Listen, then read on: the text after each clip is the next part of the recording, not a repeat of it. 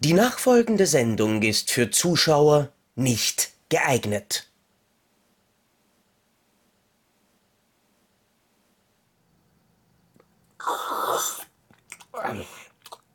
Also ja, diese Dinge funktionieren grundsätzlich etwas besser, wenn man auch tatsächlich was einfüllt. Aber ganz im Ernst, nachdem wir ja heute bei Depp und Deppert, wie euch der Titel schon verraten hat, wieder über die besten Filme aller Zeiten sprechen wollen, dann ist das natürlich unser gängiger Begleiter. Denkt dran, einen davon gibt's dafür, wenn ich den Film nicht gesehen habe, einen, wenn Krischi den Film nicht gesehen hat und einen, wenn es ein Film ist, der in der Criterion Collection äh, veröffentlicht wurde und für diejenigen, denen das zu viel blöde Zählarbeit ist, eckt's einfach die Flaschen Schnaps, weil ich glaube, es kommt eher aufs selbe aus. Herzlich willkommen zu Depp und Deppert Folge 71. Und der Grund, warum ich noch so motiviert bin und Krischi so aussieht, ja. ähm, als hätte man ihn gerade irgendwie von der, von der Apparatur der Vogelscheuche runtergenommen, ist, dass wir aktuell noch nicht wissen, wer in der letzten Folge das Quiz jetzt dann tatsächlich gewonnen respektive verloren hat. Und dazu möchte ich gleich dazu sagen, unsere Abstimmung dafür endet heute, also an diesem Donnerstag, wo diese Folge gepostet wird, um quasi 23.59 Uhr am Abend, endet die Abstimmung. Morgen wissen wir, wer gewonnen slash verloren hat. Das heißt, während wir jetzt diese Folge aufnehmen, haben wir noch keine Ahnung über das Schicksal, das uns entgegenweht. Also falls irgendjemand die letzte Folge noch nicht gesehen und oder seine Abstimmung noch nicht kundgetan hat, bitte nach dieser Folge, weil ich glaube, die wird auch ganz toll Sicher. Könnt ihr bitte noch einmal zurückgehen zur letzten Folge 70, eine der, ähm, wie soll man sagen, wilderen Quizfolgen, die wir bis jetzt gemacht haben, und da noch einmal nachher eure Stimme abgeben. Derjenige, der von euch nicht genannt wird, der dankt euch dann. Aber ich würde sagen, wir starten einfach rein mit dem Film. Wir sind bei den Top 250 der IMDb und haben uns vorgekämpft zur Nummer 165. Und vorgekämpft passt ganz gut, weil der Film heißt Die Brücke am Quai. Wow. Dass du doch nochmal atmest, finde ich toll. Danke. Ähm, ja. ja. hallo, ich bin, ich bin auch froh dabei zu sein. ähm, ja, äh, niemand weiß von unserem Schicksal bis jetzt, weil die Folge ist noch nicht mal gepostet. In ja. der wir gegeneinander antreten. Und ähm, ja, ich habe ja schon gesagt, ich werde auf deinem Kanal wahrscheinlich wenig Chance haben. Habt ein Herz für Krischis. Ähm, Nein, äh, hab kein Herz für Krischi. Krischi ist ein doch. Arsch. ja, das bin ich. Was er mir angetan hat. ich bin übrigens einer, der mit dir einen Podcast macht. Das machen nicht viele. Das meine ich ja. Nein, also lange Rede, kurzer Sinn. Wir sind diesmal ja bei, bei, bei 165, wir haben letztes Mal ja 15 äh, gemacht. Äh, 165 gibt es hundertprozentig in der Criterion Collection. Ich weiß es nicht, aber du weißt es. Und äh, Die Brücke am Quai von David Lean, dem Mann, der auch Lawrence von Arabien zum Beispiel gedreht hat, also großer Regisseur. Ähm, und ich glaube auch Dr. Chivago, wenn ja, ich mich nicht täusche. Genau. Ähm, ja, ein Kriegsfilm, in dem äh, die Kriegsgefangenen eine Brücke bauen müssen, also britische Kriegsgefangene müssen eine Brücke bauen äh, für die Japaner, eigentlich nur um sie äh, zu zerstören. Äh, William Holden, Alec Guinness dabei, ähm, ja, habe ich gesehen, ist tausend Jahre her, war damals bei meinem Opa. Das äh, weiß ich noch. Also da war ich noch quasi Kind, also Jugendlicher, so alt wie meine Kinder jetzt, vielleicht so zwölf oder so. Ich weiß also ich weiß noch ein bisschen was von dem Film und äh, ich weiß, dass der sehr, sehr geil ist und dass ich den tatsächlich mal jetzt so mit meinen Kindern vielleicht mal gucken sollte. Dafür müsste ich ihn allerdings, glaube ich, äh, kaufen erstmal. Aber das war ein guter Kriegsfilm. Ich finde es ich find's ja wahnsinnig interessant, dass äh, David Lean, der Regisseur, hat 19 ähm, Filme gedreht, inklusive einem Kurzfilm laut OFDB. Und davon kennt man nichts. Aber in einem Zeitfenster, er hat direkt hintereinander gedreht Brücke am Quai, Lawrence von Arabien, die größte Geschichte aller Zeiten und Dr. Chivago innerhalb von weniger als zehn Jahren. Und danach hat er mit Ryans Tochter weitergemacht und ward dann quasi nie wieder gesehen. Also das ist auch interessant, aber man muss auch sagen, der hat mindestens mindestens immer drei Jahre zwischen den Filmen sich Zeit. Nein, die größte Geschichte aller Zeiten und Dr. Chivago im selben Jahr. Und ich naja, habe 19, und ich habe 1948 Oliver Twist gedreht. Ich denke mal, dass das auch nicht so unbekannt war. Stimmt, die Verfilmung ja, ist auch, auch mit Alec Guinness. Aber man darf nicht vergessen, dass Dr. Chivago und die größte Geschichte aller Zeiten jeweils ziemlich genau 200 100 Minuten dauern. Mhm. Es ist genau, glaube ich, das äh, filmische Dings für uns. Aber ich muss echt sagen, in der Criterion Collection ist der Film nicht erschienen, weil Sony den Titel offensichtlich oh. nicht hergeben möchte. Aber den einen Shot für den Zocki äh, könnt ihr in dem Fall einwerfen, weil ich habe, ich habe es echt noch nicht geschafft, einen 160 Minuten Kriegsfilm zu sehen. Der ist aber super. Also der ist wirklich super. Ich weiß, ich weiß auch, ja? ich weiß Vor auch, dass, ich meine, William Holden, Alec Guinness, ähm, Und eine echte Brücke. Ja, die sie extra gebaut haben, oder? Ja, ja, natürlich. Ja. an, der, an, an, der, an der gleichen Stelle haben sie die Brückenszene hier für Indiana Jones und der Tempel des Todes gedreht. Steht zumindest in der IMDb. Wollen wir ihnen mal glauben. Ah ja, das kann man. Ja. Aber nein, ich habe es ich hab's echt noch nicht geschafft, wobei ich die, die alte amerikanische Blu-ray mit diesem witzigen weißen Cover eigentlich habe, äh, dieses Digibook ich habe es noch nicht geschafft. Ich habe den Film seit hm. Jahren bis mittlerweile fast Jahrzehnten in der Sammlung, weil das ist halt immer so wieder genau das, wenn du denkst, nur gut, was schauen wir uns denn heute da, kommt das irgendwie selten zum Tragen. Sonntagsnachmittags ist, glaube ich, so eine perfekte Zeit dafür. Das ist so ein Sonntagsnachmittagsfilm. Ja. So Kaffee, Kaffee aufsetzen, dass man auch wach ist. Und dann wach setzt man bleibt. sich hin und guckt sich. Ne? Der wach, ja, auch wach bleibt. Das ist, also ich denke mal, also das ist, das ist mal mein Problem. So abends nach Feierabend würde ich niemals auf die Idee kommen, mir einen Drei-Stunden-Film. Ich habe immer noch die Pate-Box hier liegen, weil ich kenne die Pate-Filme. Aber ich muss die Pate-Filme seit Wochen eigentlich besprechen. Ich habe den ersten jetzt mit den Kindern geguckt. Wir kommen aber einfach nicht dazu, den zweiten und den dritten zu gucken. Und ich, auch wenn ich sie kenne, für die Besprechung müsste ich sie ja nochmal neu gucken. Aber der zweite Teil geht dreieinhalb Stunden. Mhm. Und, und der dritte so Teil ist scheiße. Nee, scheiße ist er auch doch, nicht. Doch, das doch, ist, doch, doch, nein, doch. Nein, nein, nein, nein, nein, nein, nein. Doch. Nein, also scheiße, also die, also, die nein, also, Oper, die Oper, die man da quasi in Echtzeit miterleben darf. Ähm, deswegen ist der Film aber nicht scheiße. Also, also scheiße ist, ist doch ein bisschen, ein bisschen arg. Er ist natürlich, er kommt natürlich nicht annähernd äh, mit den ersten beiden. Äh, mit das äh, ist fraglos, richtig. Aber es ist schon ein Film, der die Geschichte ordentlich zu Ende führt.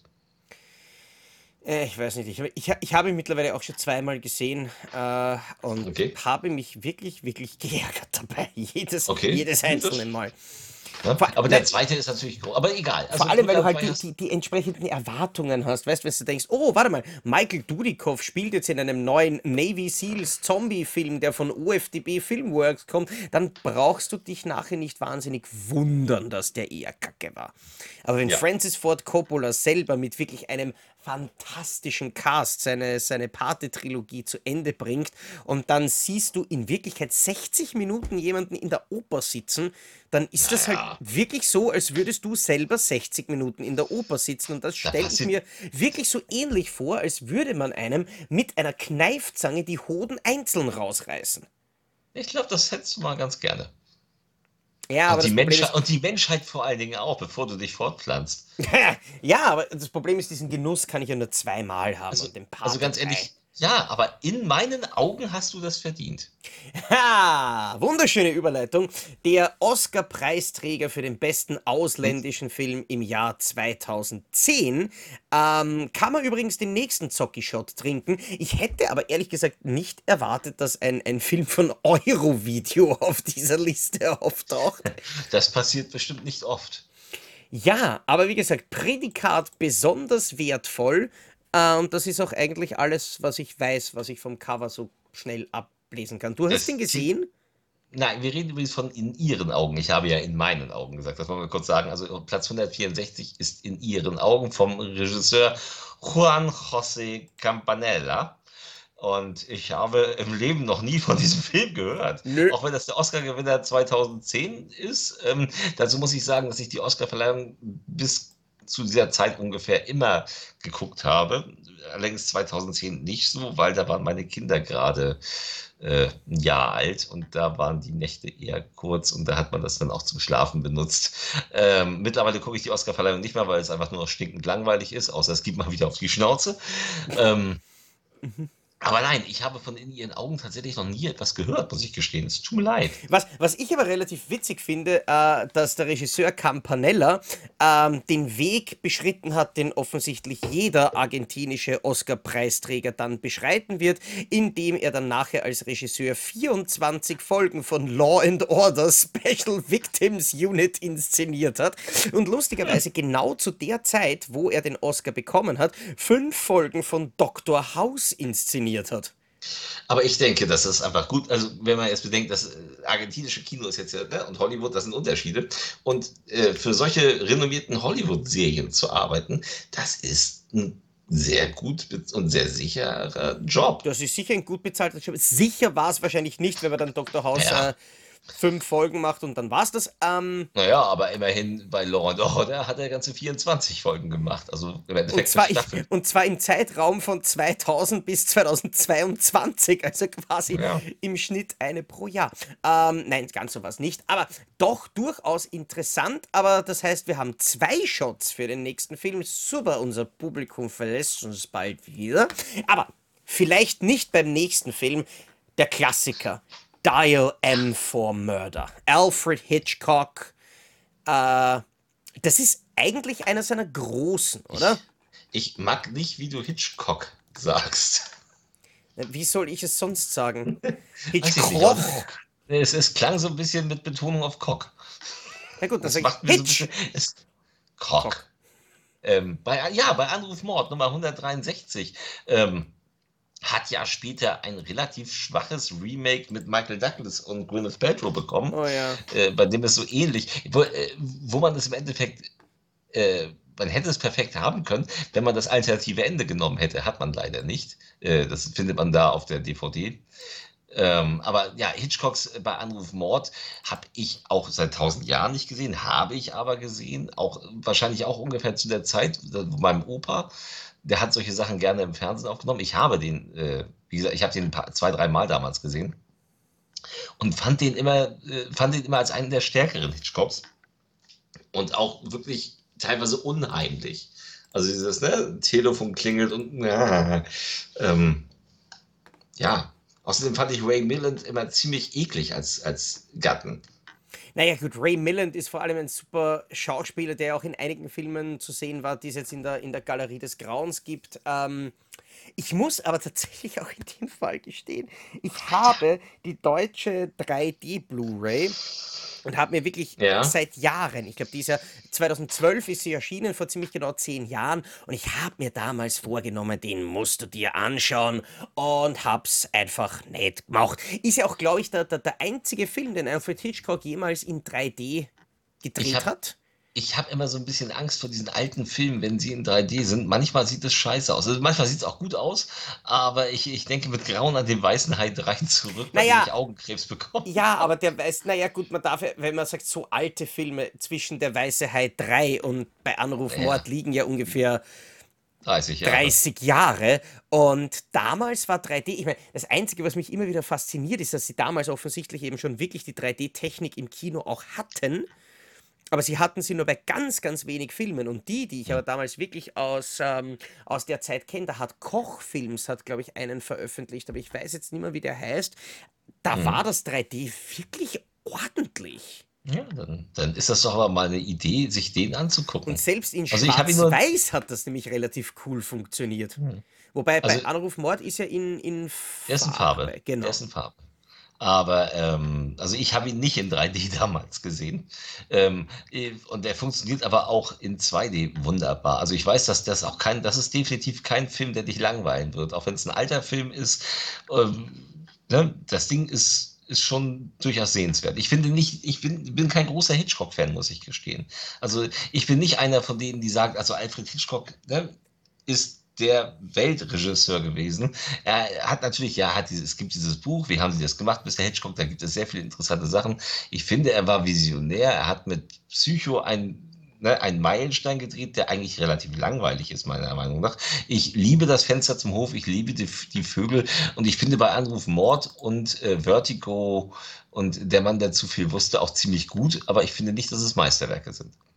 Was ich übrigens an der Stelle, was ich an der Stelle wahnsinnig witzig finde, der, der Autor von dem Film, Frederick Knott, der hat ja eigentlich ähm, unter demselben Titel ein, ein Play geschrieben. Das ist ja eigentlich ein Theaterstück. Ja. Und er hat aber das Drehbuch von diesem Film dann selber geschrieben und mit der Ausnahme des Films Erpresserin, auch bekannt als äh, The Last Page aus dem Jahr 1952 von einem ganz unbekannten Regisseur namens Terence Fisher, ähm, hat er, ich glaube, in seinem gesamten Leben nie wieder irgendetwas anderes geschrieben. Und von seinen 23 IMDb-Credits als Autor sind original 21 nur weitere Um- äh, oder Umschreibungen und Adaptionen von Dial M for Murder oder Wait Until Dark im Fall von Nowhere in Sight 2001. Aber das ist, das ist echt interessant. Warum hat der... Naja gut, wahrscheinlich ist er einfach lieber beim Theater geblieben. ja, wahrscheinlich. Kann ja sein. Aber wir kommen zu einem Film. Der erste Film, Den wir heute kennst. vielleicht nicht trinken, weil den habe ich natürlich gesehen.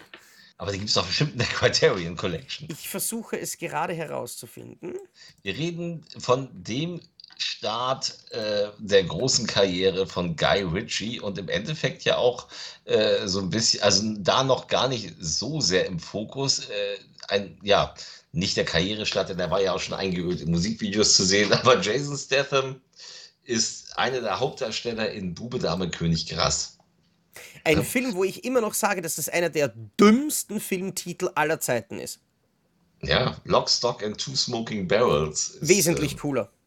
Ja, aber es ist schon, das mit dem Gras, mit der Schreibweise wie Gras geschrieben, ist schon ganz cool gemacht. Ähm, ja, ähm, ist im Fahrwasser von Tarantino und Co. Also Es ist, es ist ein typischer 90er-Jahre-Film. Auch ich bin auch überzeugt, dass ein Tarantino, hätte er zehn Jahre vorher angefangen, Filme zu drehen, oder vielleicht auch zehn Jahre später, wäre Tarantino nicht der große Mann geworden im, im Kino.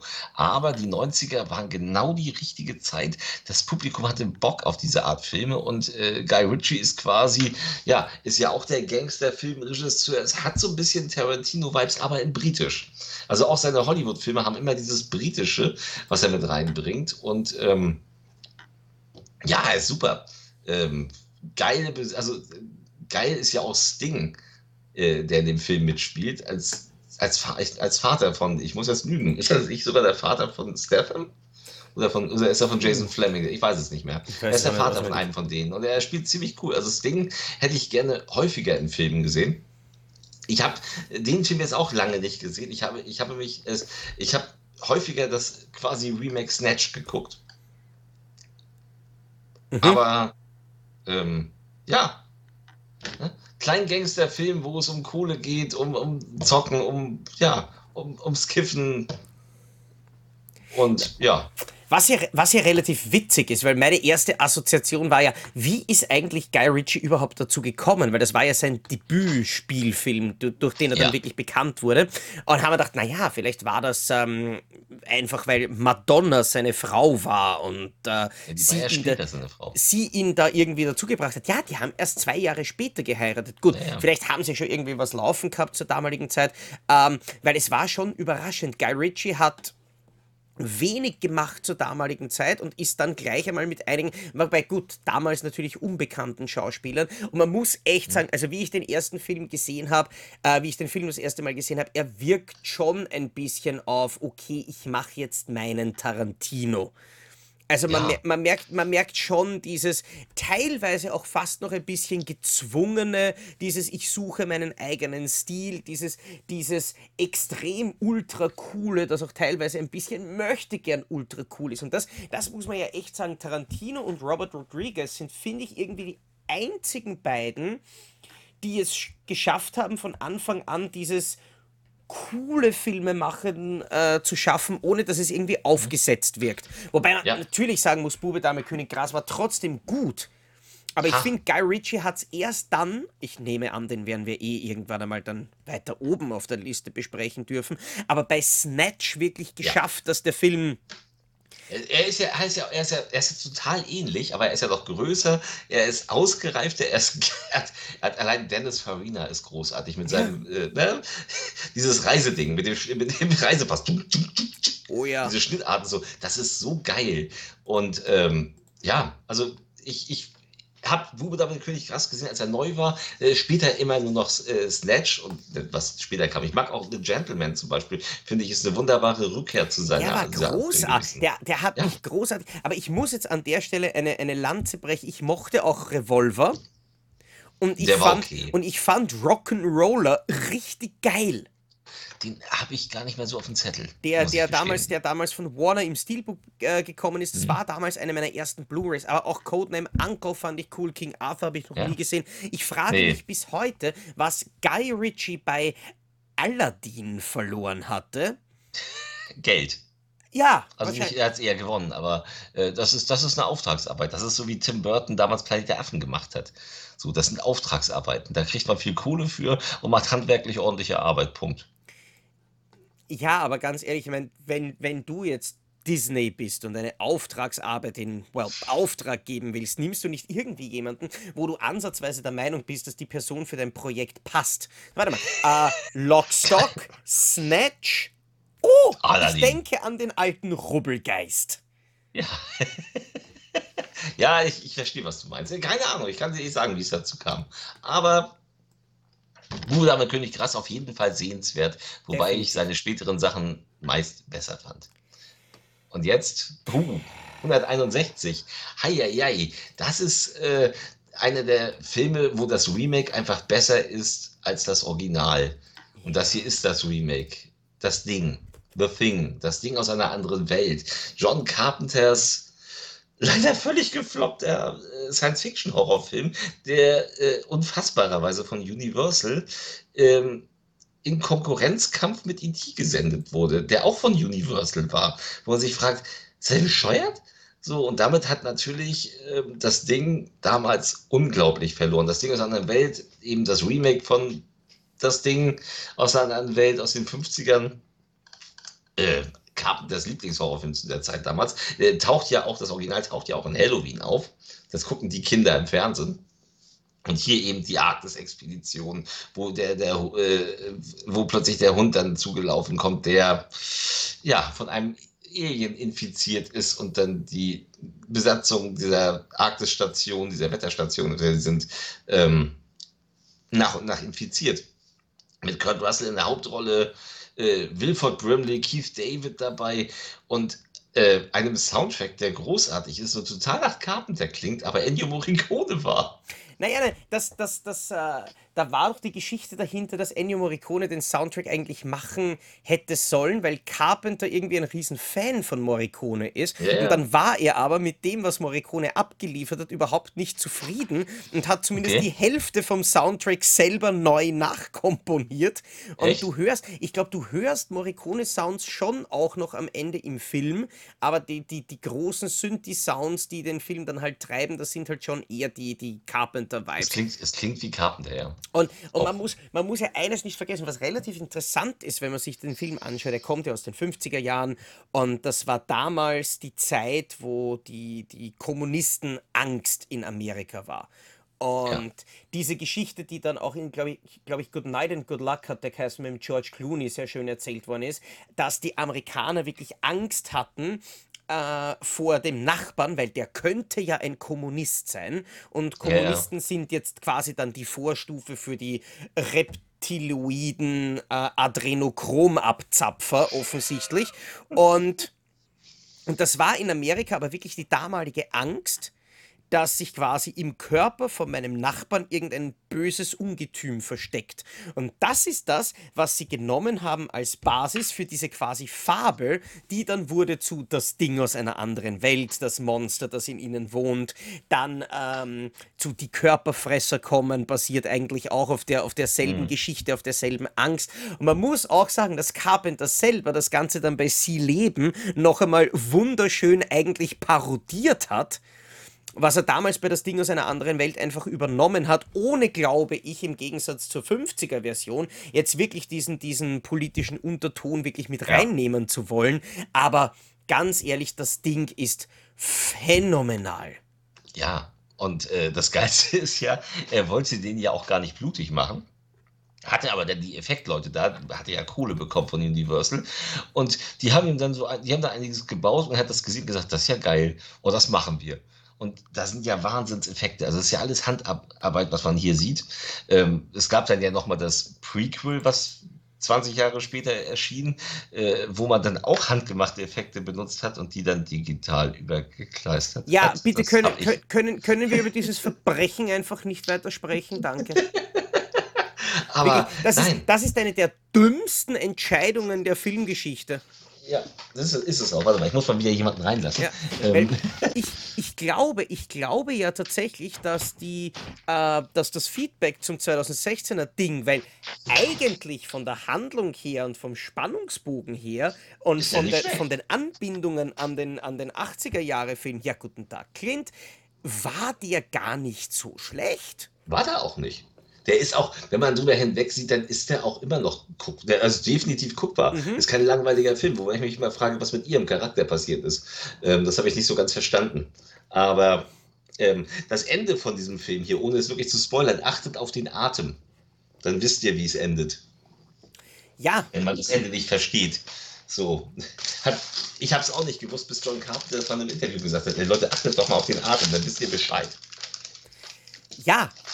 Und aber trotzdem, also das mit den CGI-Effekten, das war so dumm. Ich versuche jetzt übrigens gerade irgendwie herauszufinden, wer damals der, der Lead Special Effects ähm, Meister war bei diesem, bei diesem Film, weil Stan Winston hat tatsächlich mitgemacht.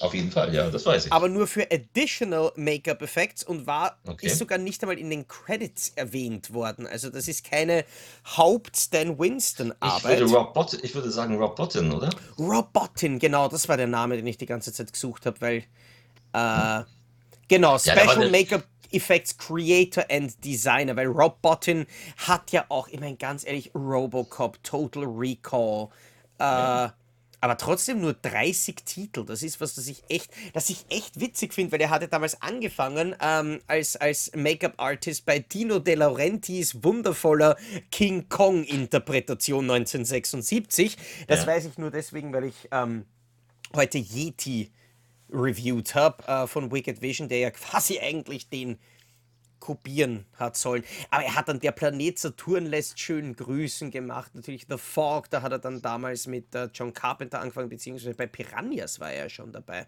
Das war ja der Carpenter Piranhas. Nein, mhm. war der mhm. Joey Dante.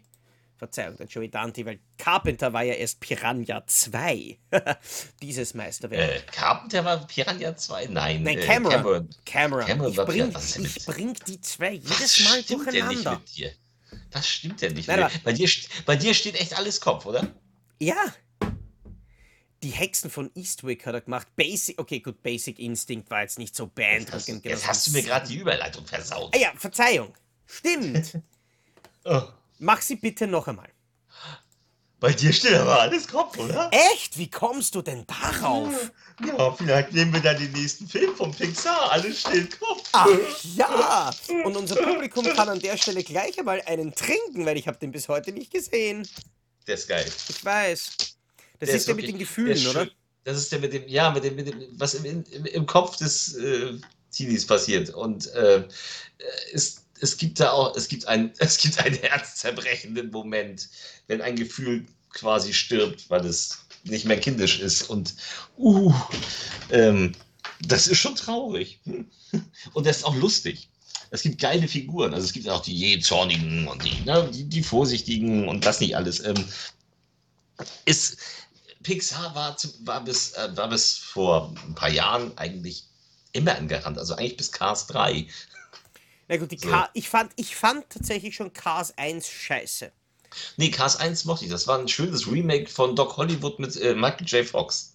Ist Nein, tatsächlich die gleiche Geschichte. Ja, eh, aber der ist mir extrem auf die Nerven gegangen. Ich mochte Cars 2 tatsächlich, aber alleine nur aufgrund der Agentenszene am Anfang mit dem, mit dem Geheimagenten Bruce Camper. Ja. Aber was ich witzig finde, also kann man quasi sagen, alles steht Kopf ist mehr oder weniger Emoji-Movie für Leute mit zweistelligem IQ. Was fändest du mit zweistelligen IQ? Gerne mal. Ähm. Stimmt, ja, weil Emoji-Movie ist ja sicher für die mit dreistelligen Haha. Ja, eindeutig. Ja, nein, also alles steht Kopf ist natürlich ein wesentlich besserer Film als der Emoji-Film. Wir hatten ja noch den Emoji-Film schon in der anderen Liste. Aber alles steht Kopf. Ähm, wenn ihr auf Animationsfilme von Pixar steht und den noch nicht gesehen habt, den guckt euch an. Alter. Äh, der, ist wirklich, der ist wirklich witzig. Allein, wenn- allein wenn ich mal gerade die, die Synchronsprecher anschaue und ich denke mir ein Name, der dir überhaupt nichts sagen wird und wo du dich sicher freust, wenn ich jetzt fünf Minuten drüber äh, referiere, ist der, der die Wut spricht, Louis Black, ist ein großartiger Stand-up-Comedian. Ich weiß nicht, ob du die Heute-Show kennst mit Olli Heute- Welke. Ja, natürlich. Ja, äh, du kennst Gernot Hassknecht. Ja. Ja, äh, Gernot Hassknecht ist eins zu eins kopiert von der Rolle von Louis Black von der amerikanischen Today Okay. Show, von der die Heute Show eigentlich so ziemlich kopiert ist. Okay. Also, wobei man aber sagen muss, die Heute Show und die Today Show, die sind schon ein bisschen anders, aber Hassknecht und Das- Louis Black ist wirklich eins zu eins.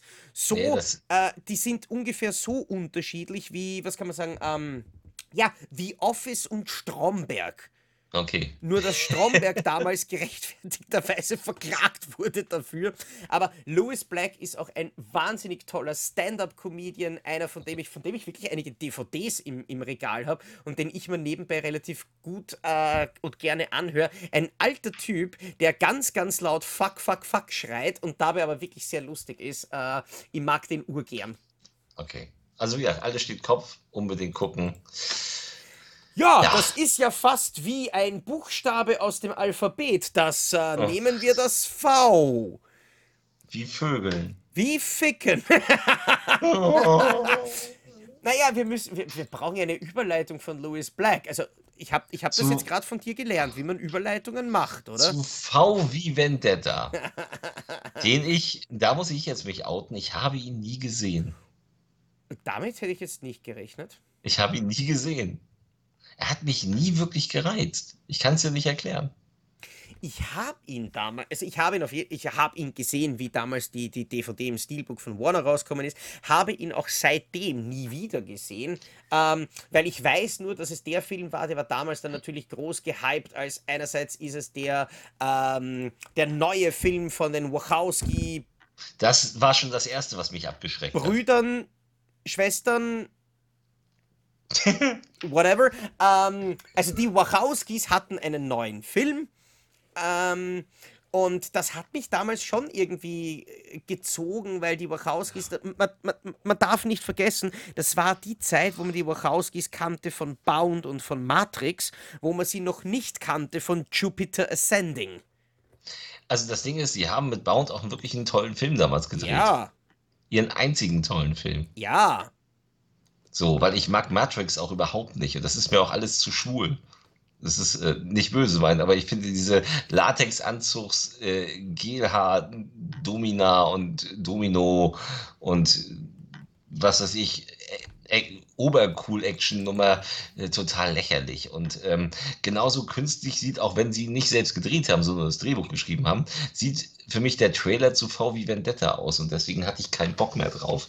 Ähm, ist irgendwie nicht meins. Ich finde das, ich find das übrigens total toll, dass jedes Mal, wenn ich mich noch ansatzweise bemühe, ähm, mich quasi so dezent ein bisschen an die, an die Political Correctness heranzutasten, obwohl es mir zugegebenermaßen Ich ja eh auch relativ wurscht ist, dass du dann einfach mit Anlauf in den Shitstorm eine rennst, das ist, Ich weiß. das finde ich cool.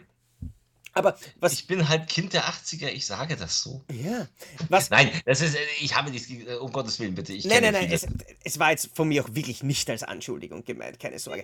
Ähm, was ich relativ interessant finde, weil ich gesehen habe, James McTeague, Es- der die Regie geführt hat bei V for Vendetta, hat damit seinen ersten Regie-Credit bekommen. Und ich denke mal, Alter, das ist ja wieder mal so eine Geschichte. Wie kommt man eigentlich als allerersten Film zu dieser Regiearbeit, weil das war ja damals mit den Wachowskis ein relativ großes Projekt. Er war aber tatsächlich schon beim Original Matrix der First Assistant Director und hat dazwischen auch einfach als First Assistant Director bei äh, Star Wars Episode 2 Angriff der Klokrieger ähm, gearbeitet. Ein einer tatsächlich, und ich werde mich jetzt wahrscheinlich outen, das beste Star Wars Pre, also wie heißt diese Trilogie? Also von 1 bis 3 der beste Teil, weil es war zwar kein Star Wars Film, es war ein Gerichtssaal-Drama, es war quasi Star Wars Presents Matlock. Der war ganz okay. Also ich, ich kann mit Star, äh, muss ich auch sagen, ich habe dank meiner Kinder vor drei, vier Jahren ganz, ganz viel Star Wars gucken müssen. Ich kann es nicht mehr sehen. Also es interessiert mich auch, es interessiert mich keine von diesen Serien. Obi-Wan, Yoda, Jar Binks, äh, die Serie, ich will es nicht sehen. So, es interessiert mich nicht. Und nein, VW Vendetta, wahrscheinlich hat er, hat er seinen Arsch mal hingehalten bei den Wachowskis. Ich habe doch keine Ahnung. Nein, ähm, hat aber, hat aber einen Film gedreht, den du ganz sicher gesehen hast, ja. ähm, den ich nämlich auch wirklich gut in Erinnerung habe, nämlich Ninja Assassin. Den habe ich nie gesehen. Der war cool, der war lustig. War aber auch wirklich das letzte Mal, dass er wirklich irgendwie in Erscheinung getreten ist. Also, okay. Das ist. Wahrscheinlich hat er jetzt auch die Maske auf und. Keine Ahnung. Ja, Okay, bevor ich mich weiter im Kopf und Kragen rege, nein, ich habe viele schwule Freunde. Ähm. Das, das, ist immer die beste, immer die beste Ausrede. Nein, ah, es ist, ist aber wirklich wahr. Ja, bevor, bevor deine Karriere jetzt vom Winde verweht ist. das ist so weit.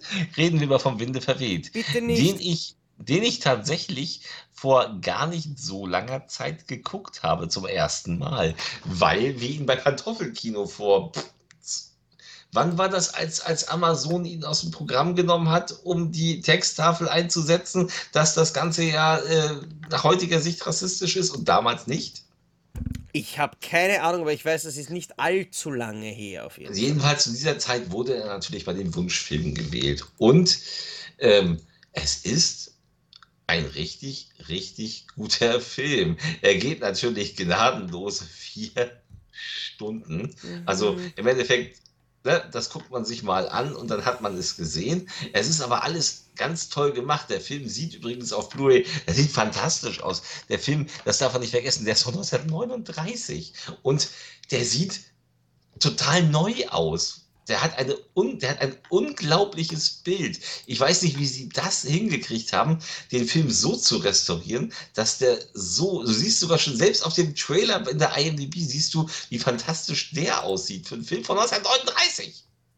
Naja, das so. wird wahrscheinlich, warte mal ganz kurz, ich schaue gerade nach, daran liegen, dass der Film, ja genau, dass der Film damals nicht auf 35, sondern auf 70 Millimeter gedreht trotzdem, wurde. Trotzdem. Äh, nein, wieso? 35 mm Material kannst du auf, was habe ich das letzte Mal gehört? Ähm, ich glaube, bis 8 oder 16K kannst du äh, 35 mm Material nativ verarbeiten, ohne dass du irgendwas aufblasen musst. Das heißt, ähm, egal ob du jetzt einen auf 35 mm gedrehten Film aus 2004 oder aus 1948 nimmst, die kriegen die gleiche Qualität. Der einzige Unterschied ist halt nur, dass bei dem Film aus den 40er Jahren die Frage ist, wie das Material gelangt gelagert wurde, ob du eben ja. noch Zugang hast zum Original Kameranegativ oder zur 37. Umkopie von irgendeiner Kinofassung.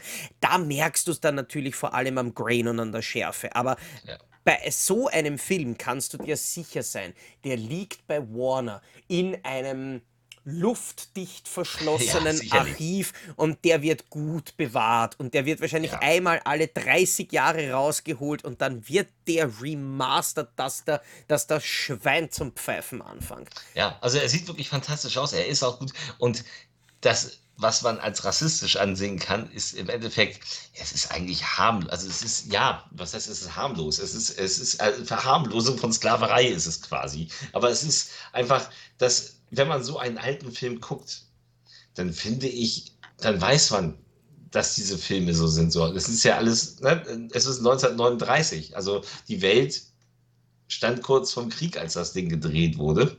So, und ähm, da macht man dann auch keinen kritischen äh, Sklaven. Bla bla. Also es ist so, dass die, Skla die Sklaven, das ist gerade die eine Haushälterin, die sind immer total glücklich, dass sie da sind. So, also es wird diese Sklaverei nicht so, das ist das Einzige im Endeffekt. Das ist, natürlich zieht sich das durch den ganzen Film und das ist natürlich nicht richtig, aber äh, das ist ein uralter Film und äh, dass die nicht realistisch sind, das weiß man halt. Also die sind ja in allen Belangen nicht realistisch. So, das ist ja wie, wie ne? Ah ja, ich muss mich übrigens ganz schnell korrigieren. Die 70 mm sind nur vom IMAX Re-Release, ähm, der dann später kam. gelogen. Original ist der Film dann doch nur auf 35 mm Ja, offensichtlich. also er sieht fantastisch aus. Ja, aber wie gesagt, das Filmmaterial gibt es her. Ähm, ich muss aber an der Stelle sagen, so weit wie du bin ich noch nicht. Ähm, ich habe ihn noch nicht gesehen.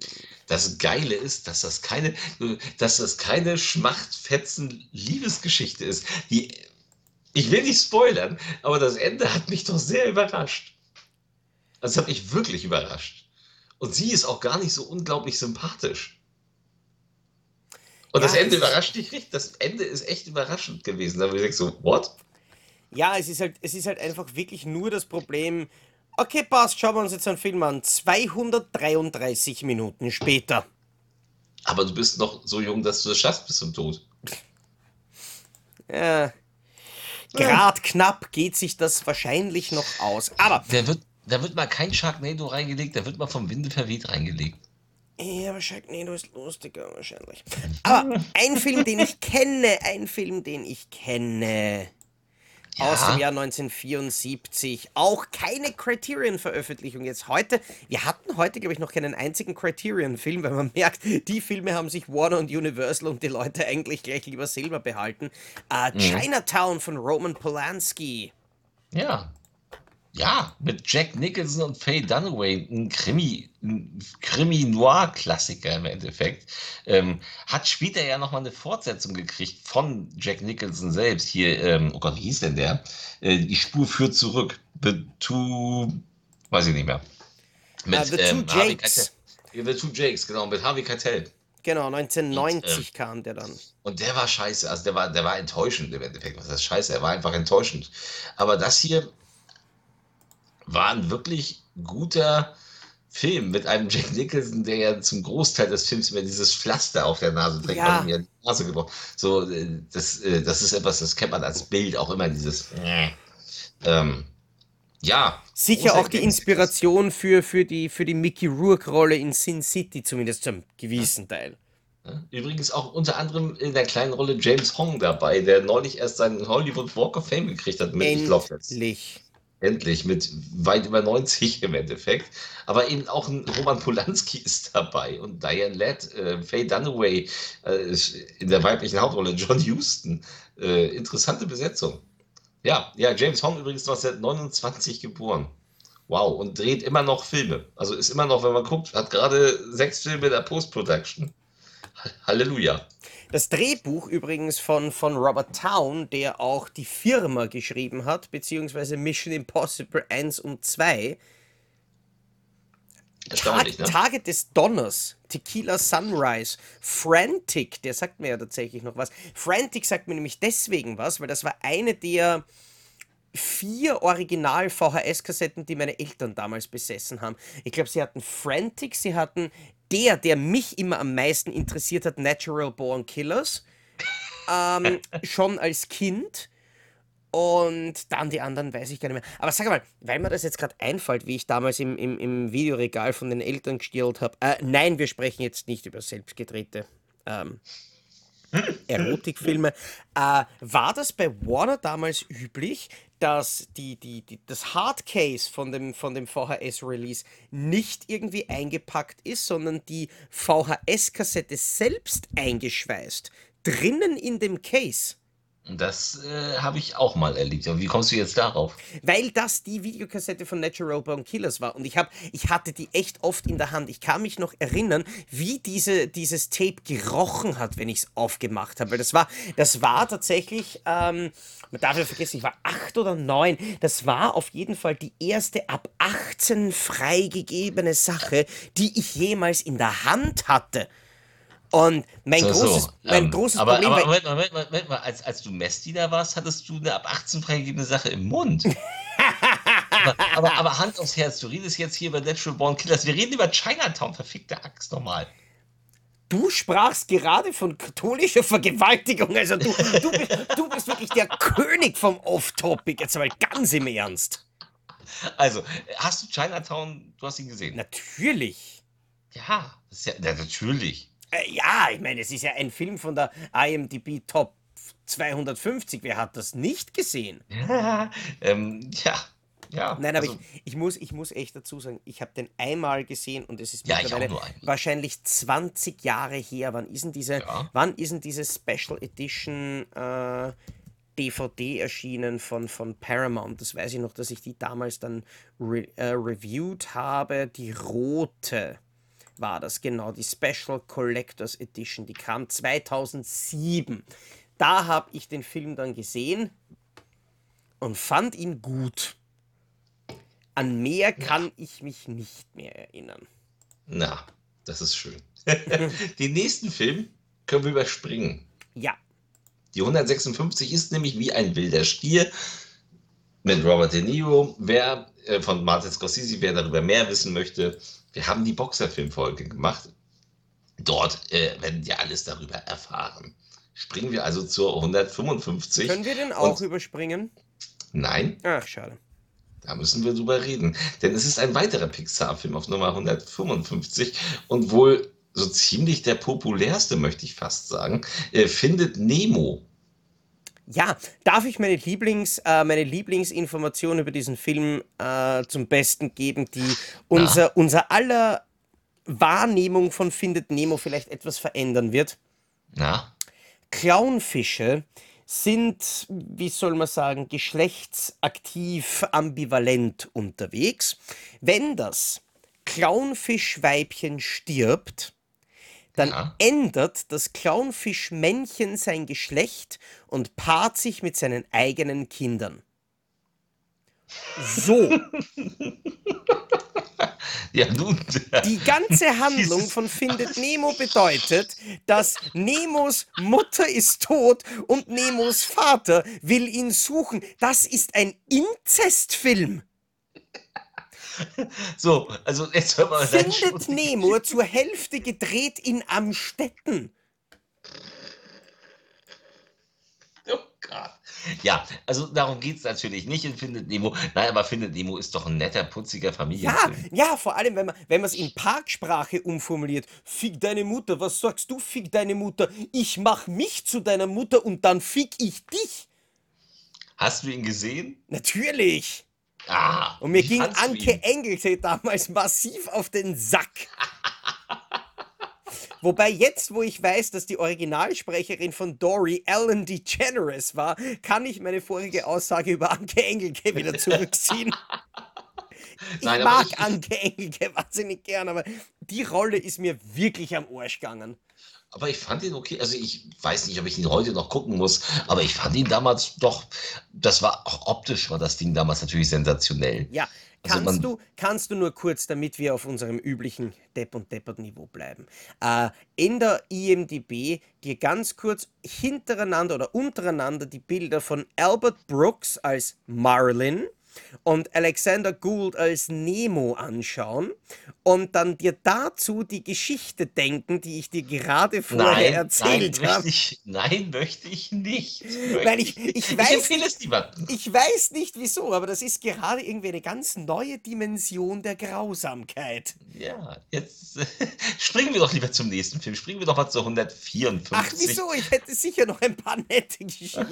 Und reden wir über einen der wenigen David Lynch-Filme, die ich tatsächlich nie gesehen habe. Es ist mir sehr unangenehm. Ich habe den Elefantenmenschen noch nie gesehen. Obwohl mit Anthony Hopkins und John Hurt und Anne Bancroft äh, super besetzt. Und ich, ich hatte ihn in der Bibliothek damals tausendmal in der Hand. Ich habe ihn nie mitgenommen und ich habe ihn nie gesehen. Es tut mir leid. Böse, aber zum Glück ist er Ja. nicht in der, in der Criterion Collection, also nur zwei Shots. Ach, du hast ihn auch nicht gesehen. Nee, nein! Mm, mm, mm. Nie. Ich habe ich hab ihn aber, ich weiß es noch, das war die Zeit, wo damals bei Zavi diese ganzen, genau, diese ganzen Studiokanal äh, Steelbooks veröffentlicht wurden, wo sie von Filmen wie Elefantenmensch oder auch Mulholland Drive Steelbooks veröffentlicht haben, wo ich echt sagen muss, das sind bis heute die hässlichsten Steelbooks der Filmgeschichte.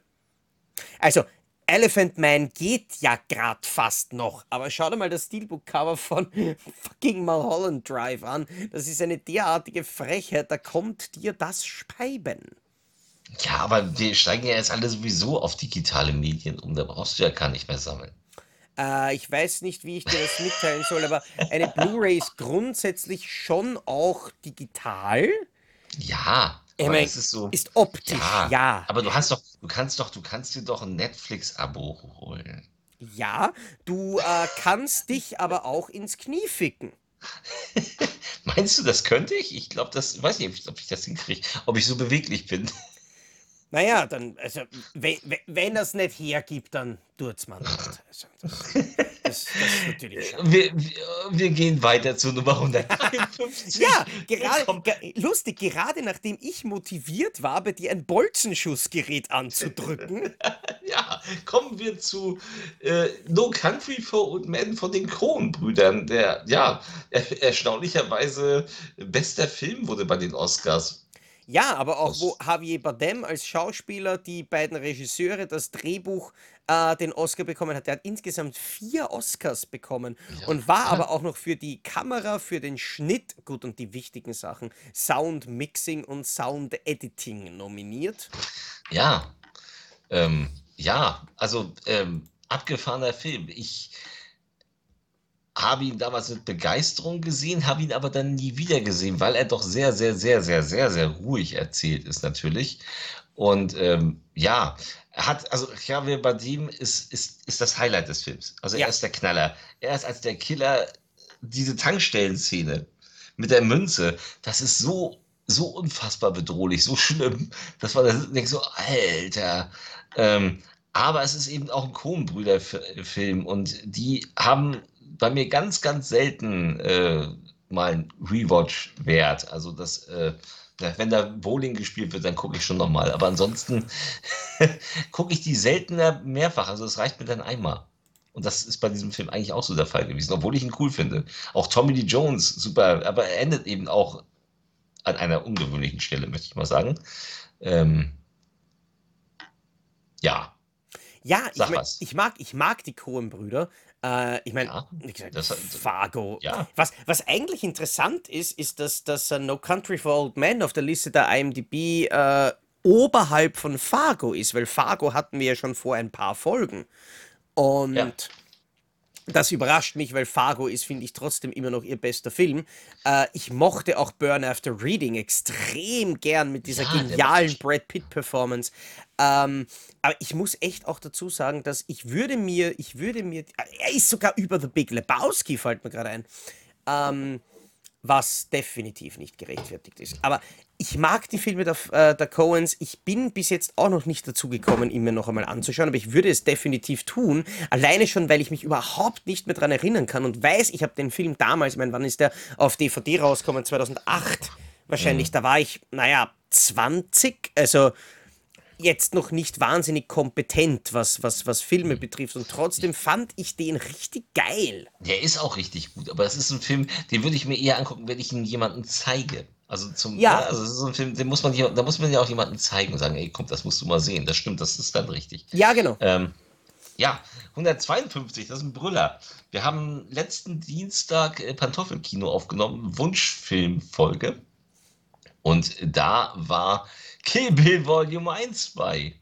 Und ähm, 152 ist Kill Bill Volume 1 von Quentin Tarantino. Von daher lasse ich dir erstmal den Vortritt, darüber zu reden. Ja, ähm, ich werde mich jetzt wahrscheinlich gleich einmal ganz kurz unbeliebt machen und sagen, Kill Bill Volume 1 ist der beste Film von Quentin Tarantino. Ähm, ich liebe diesen Film, vor allem, weil Tarantino ist ja der, der, der Meister der Hommage. Manche Leute nennen es Clown, ich nenne es halt Hommage. Ähm, aber die Sache ist ja, Tarantino bedient sich immer ganz bestimmter Sachen, dem Western bei Django Unchained, dem, dem quasi alten, eigentlich eher italienischen Exploitation-Action-Streifen bei Inglorious Bastards oder dem Kuhfladen, der irgendwo auf der Weide herumliegt bei Death Proof.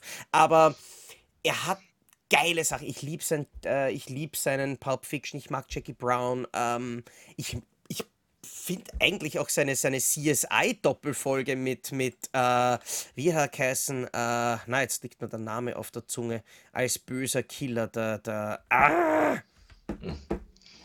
No, der Vater von, von der Nancy in Nightmare Elm Street. John Saxon. Dankeschön. Äh, und der als, als, als geisteskranker Killer in der CSI-Folge auch geil. Aber der Tarantino-Film, mit dem ich irgendwie am meisten harmoniere, der mir, mir irgendwie am meisten bedeutet, ist einfach Kill Bill, weil ich halt das Ausgangsmaterial, das er zitiert, dermaßen schätze. Ich liebe es, dass das Kostüm von Uma Thurman ausschaut wie der Klassiker von Bruce Lee. Ich liebe es, dass ähm, diese, diese Teehaus-Szene zu einem großen Teil ähm, eins zu eins aus einem Sonny Chiba-Film rauskopiert ist. Ich liebe dieses, dieses klassische japanische Blutspritzen aus der, aus der Fontäne, quasi so wie wenn der, wie wenn der Rasenspringer angeht.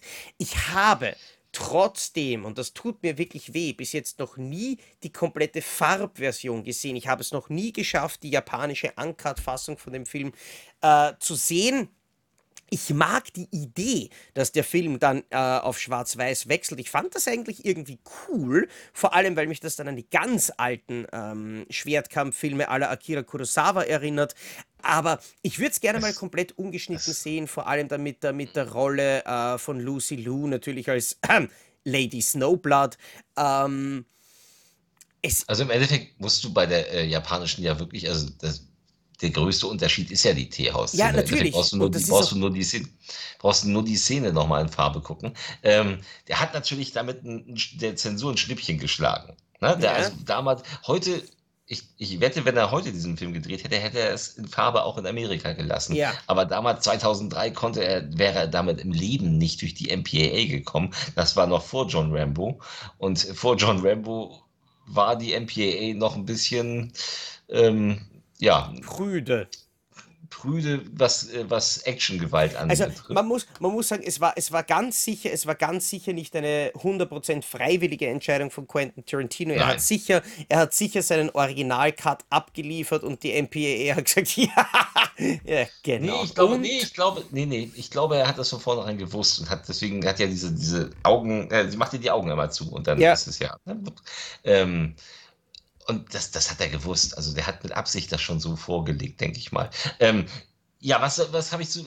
Mein, also, es ist nicht mein liebster Tarantino. Das liegt aber auch daran, weil ich Kill Bill immer als Ganzes sehe.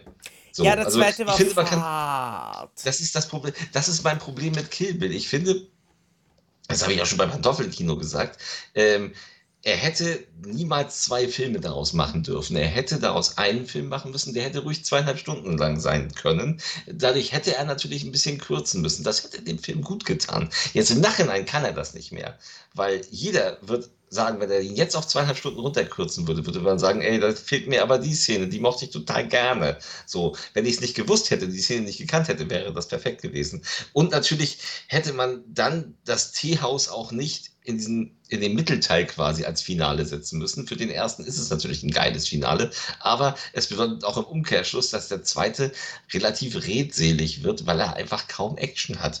Ähm, er hat natürlich auch seine geilen Momente, der, der, der, alte Lehrmeister, der aussieht wie aus einem alten Shaw Brothers Film oder eben Bill, der die Flöte spielt wie in Kung Fu. Ähm, und generell auch David Carradine in der Rolle, in seiner letzten wirklich sehenswerten Rolle.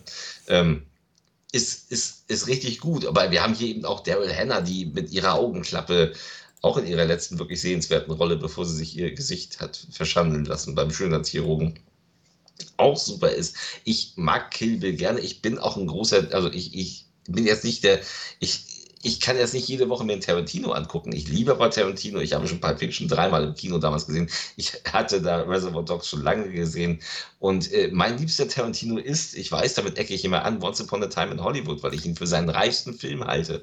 Ähm, das sehe ganz, ganz viele hassen den Film, ja? Na, hassen, hassen ist übertrieben. Also für mich ist Kill Bill im soliden Mittelfeld von Tarantino, was immer noch heißt, es ist ein geiler Film. Aber tatsächlich, ich meine, ich muss an der Stelle sagen, jetzt wo ich mir gerade die Bilder anschaue bei Kill Bill 2, er hat auch schon wirklich geile Momente. Ich glaube, wenn, wenn Kill Bill 2 dann nicht unbedingt, wenn Kill Bill 2 dann nicht unbedingt länger als zwei Stunden wäre, sondern wenn der so wie der erste zumindest so bei 1,50 oder 1,45 wäre, wäre es vielleicht wieder was anderes. Ich mochte sogar das Finale zwischen Uma Thurman und, und David Carradine. Aber Natürlich bei Once Upon a Time in Hollywood, wo wir jetzt gerade schon dabei sind, weil ich ja keine Ahnung habe, ob der jetzt dann noch irgendwann einmal auf der Liste auftauchen wird, äh, mein größtes Problem mit dem Film ist, er ist einerseits irgendwie sein reifster Film, aber für mich war er auch irgendwie gleichzeitig sein unausgegorenster Film. Nee, Weil, nee, na nicht. Once Upon a Time in Hollywood baut eine unglaublich extrem geile Geschichte auf zwischen Brad Ja, Pitt und Leonardo DiCaprio. Ja. Dann passiert etwas, was mit dieser Geschichte, die wir den ganzen Film durchverfolgen, eigentlich überhaupt nichts zu tun hat. Und dann ist der Film aus. Naja, nein, die hat schon Naja, was damit zu naja, tun. ja, aber wirklich Das ganz am. Rand. Dieses, dieses Finale mit dem, mit dem Sharon Tate-Massaker und mit, mit äh, Charles Manson und so weiter, das ist alles irgendwie so. Es kommt, nein, natürlich, es kommt vor in dem Film. Aber das sind alles die Nebenhandlungsstränge und die Nebencharaktere. Die zwei Hauptcharaktere sind Brad Pitt und Leonardo DiCaprio. Ja, aber dies, ja, aber das ist doch genau, das ist doch genau, das ist doch die, die Krux des Films am Ende. Dieses Endbild, in dem DiCaprio dann äh, von ihr reingelassen wird, also ins Haus und in diese Gesellschaft, in die er wieder rein wollte. Darum geht's doch. Also, das finde ich, das finde ich toll. Außerdem äh, zeigt Tarantino äh, die Welt, wie sie hätte sein sollen im Endeffekt. Weil wie sehr feiert man denn bitte, wenn diese blöden Wichser dermaßen weggesplattert werden, was ja ja, leider in Wirklichkeit nicht passiert ist. Das ist, nein, also für mich ist das insgesamt, auch wenn man sich mit Hollywood, und der Film hat ja ganz viel Hollywood, die Bruce Lee-Nummer, ähm, generell die Sharon Tate, auch das, wie sie ins Kino geht und ihren eigenen Film. Und, oh, das bin ich. Finde ich alles super. Der, der Trailer-Park von Charles Manson. Nee, ich finde, das ist ein ganz, ganz toller Film.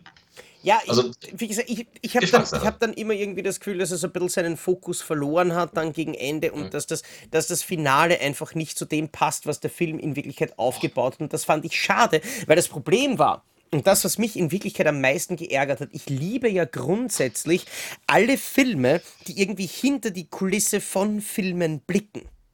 Ja.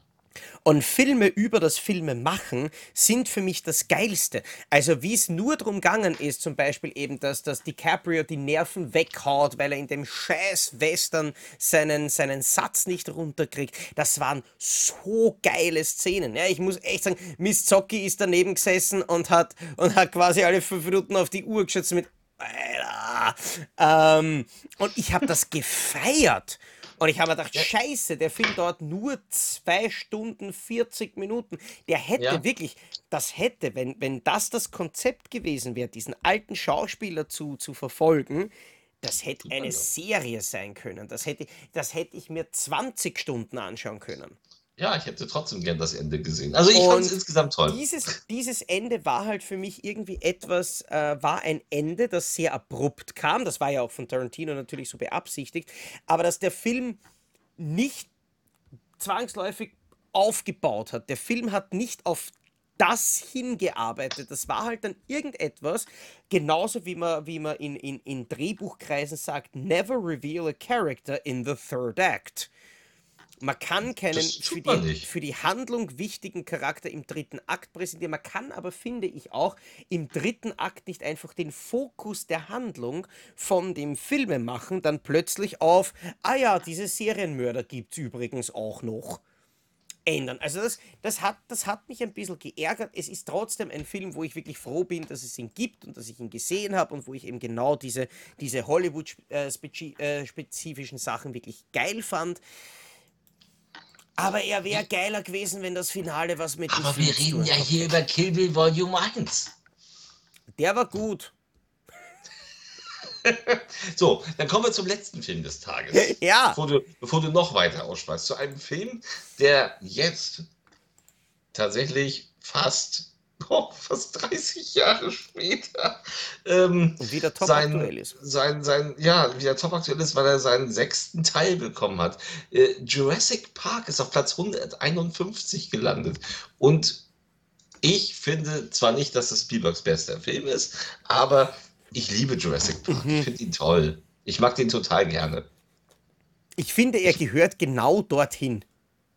Also ich finde Platz 150 auf der, auf der Liste der, der, der, der besten, slash in dem Fall mehr populär unterhaltsamsten Filme, das genau dort gehört Jurassic Park hin. Es ist ein wirklich toll gemachter, unterhaltsamer Streifen. Ja. Und was, was ich wahnsinnig liebe, und ich schweife schon wieder ab, ich weiß, ähm, ist die Rolle von Wayne Knight. Die, Ja. den, den man natürlich von Dobson. 37.000 Memes kennt. Das war quasi das Arschloch. Ähm, Dobson, wir haben Dobson hier. Dobson. Keine Sau interessiert sich dafür. ja, genau, ja. War das nicht auch der, der die Eier dann quasi im Endeffekt gefladert hat und dann ist der nicht auch Ja. am Heisel gefressen worden am Ende? War das der? Er wird, nee, er wird, er wird, er wird, äh, er hat dieses kleine Vieh, dieses. ah ja, das, ja, Doch, ja, ja, im, genau. Auto, im Auto wird er gekillt. Aber- Erst spuckt es ihn an und dann macht es ihn kalt. Ähm, ja, da war damals, damals war der Mann ja unfassbar fett. ja. Der hat dann ja, der hat dann ja von seinem Arzt irgendwann zu hören gekriegt, wenn sie so weitermachen, dann sind sie bald tot. Und dann hat er unfassbar abgenommen, bis heute, und sieht jetzt richtig gut aus. Also man kann diesen fetten, schwitzenden Typen in Wayne Knight nicht mehr entdecken, Gott sei Dank. Ähm, aber in der Rolle bin ich froh, dass er so aussah. Ja, natürlich, die, die Rolle passt zu ihm. aber Man muss sagen, der Film war 1993. Das war ja noch, das war ja noch die Zeit. Ähm, er ist ja mit der Rolle wirklich bekannt geworden. Und das finde ich Ja. sehr schön und das ver, vergönne ich ihm sehr, weil ich glaube, wenn er nach wie vor Filme wie V.I. Warschawski Detektiv in Seidenstrümpfen gedreht hätte, wäre das nicht passiert. Ähm, ich habe ihn, er war aber auch in Basic Instinct übrigens, als, als kleiner Polizist am Rande, Ja, äh, der er auch war- in, der, er war- in der Verhörszene nämlich Mhm. mit dabei war. Ja, das hat er damals auch können. Aber ich muss sagen, ich habe ihn geliebt. Damals als, als Love Interest in Hintermond gleich links, als Officer Don. Äh, ich weiß nicht, wie oft ich dir im Podcast schon über Hintermond gleich links erzählt habe. Meine aktuell würde ich fast sagen, neben Hör mal, wer da hämmert und King of Queens und der Nanny, meine absolute Lieblings-Sitcom. Das, das lässt auch tief blicken, was so deine Lieblingsserien sind. Schau dir diese Serie an. Es geht Ja, um ja. eine Familie an Aliens, die auf Ich der weiß, Erde landen. Ich habe damals, ich hab damals ein paar Folgen davon Ja. mit John Lithgow. Ja, ich kenne das. John Aber ich habe das nicht. Ja, French. Stewart, der großartig ist, aber leider nie reden hier- rausgekommen ist. Wir reden hier aber über Jurassic warte mal. Park mit Sam Neill, mit Laura Dern, Ja. mit Jeff Goldblum, Richard Attenborough. Ja, aber Wayne Knight war verdammt cool in der Serie, in über 100 Folgen. Er war in 44 Folgen von, von Seinfeld. Und ich mag ihn. Nein, ich mag, ich mag Jurassic Park auch. Ich mag auch, was mich überrascht hat, ich habe den Film ein paar Mal, glaube ich, im Fernsehen gesehen, teilweise vielleicht sogar nur so zu Teilen, wo er dann irgendwann einmal ausgestrahlt wurde. Aber das erste Mal, wo ich ihn wirklich dann bewusst komplett wahrgenommen habe auf der Blu-ray, waren diese Dinosaurier-Effekte auch wirklich 15 Jahre nachdem sie gemacht wurden gar nicht mal so übel. Selbst heute sehen die noch gar nicht mal so übel aus. Vor allem, weil sie ja auch eben nicht alle aus dem Computer kommen. Es Ja. sind ja diese, die Close-Ups sind ja alles handgemachte Sachen. Es gibt da, da gibt es, ich muss deinen Hasssender Netflix nennen. Da gibt es Bäh. nämlich dieses, äh, es gibt ja diese Doku-Reihe, das, das waren unsere Filme. Und da gibt es eine einstündige Folge über das Making-of von Jurassic Park. Und das ist sehr interessant. Äh, das kann ich jedem nur ans Herz legen, sich das mal anzugucken. Ähm, nein, ich finde den Film toll. Spielberg hat hier genau alles richtig gemacht. Ähm, der Film war damals, ich weiß noch, wie der ins Kino kam, die Bild-Zeitung. Der Film ist ab von der FSK ab 18 und der ist saumäßig brutal. Was? Und jetzt kürzen sie, jetzt kürzen sie ihn ab, ab 12 runter. Und ja, da wird ein Mensch in der Mitte durchgebissen. Das war die Schlagzeile, bevor der Film lief. Die haben natürlich, ihr, ne, das ist doch die große Schlagzeile auf der ersten Seite. Es war natürlich alles Schmuh von diesem Scheißverein. Dann kam er ab 12, war natürlich umgekürzt, aber das war damals immer noch ein Problem. Ich weiß, wie ich ihn das, ich habe ihn zweimal im Kino gesehen, weil ich so begeistert war. Beim ersten Mal saß dort eine Mutter mit ihrem Jungen. Der Junge war vielleicht 10 oder 11. Die ist mit ihm aufgestanden und die hat ihn da rausgezerrt. Und er so, ich will den Film gucken. Und sie hat ihn rausgezerrt, das ist noch nicht für dich. Als diese Szene kam, in der Martin Ferrero eben auf Klo sitzt und klaps, wo nichts zu sehen Aber ist. das ist ja eigentlich äh, Comic. da- ja, aber 1993 war man in Deutschland noch sehr, sehr empfindlich, was das betrifft. Es hat mich gewundert, dass er damals ab 12 kam, weil der Weiße Hai heute immer noch ab 16 ist, obwohl er schon ab 12 ungekürzt im Fernsehen lief. Äh, Werde ich auch nie verstehen, warum der immer noch ab 16 ist. Weil der hat ja auch nicht wirklich was Schlimmes. Wahrscheinlich einfach Und- nicht neu geprüft. Ja, aber das Ding ist eben, Jurassic Park war eben 1993 schon so hoch äh, für ab 12, war heute natürlich totaler Standard. Alle Jurassic Park-Filme sind ab 12. Aber toll getrickst, tolles Family Entertainment, ein schöner Abenteuerfilm ja im Endeffekt auch. Ähm, und legendäre Filmmusik und ach, ich, ich mag ihn einfach. Ja.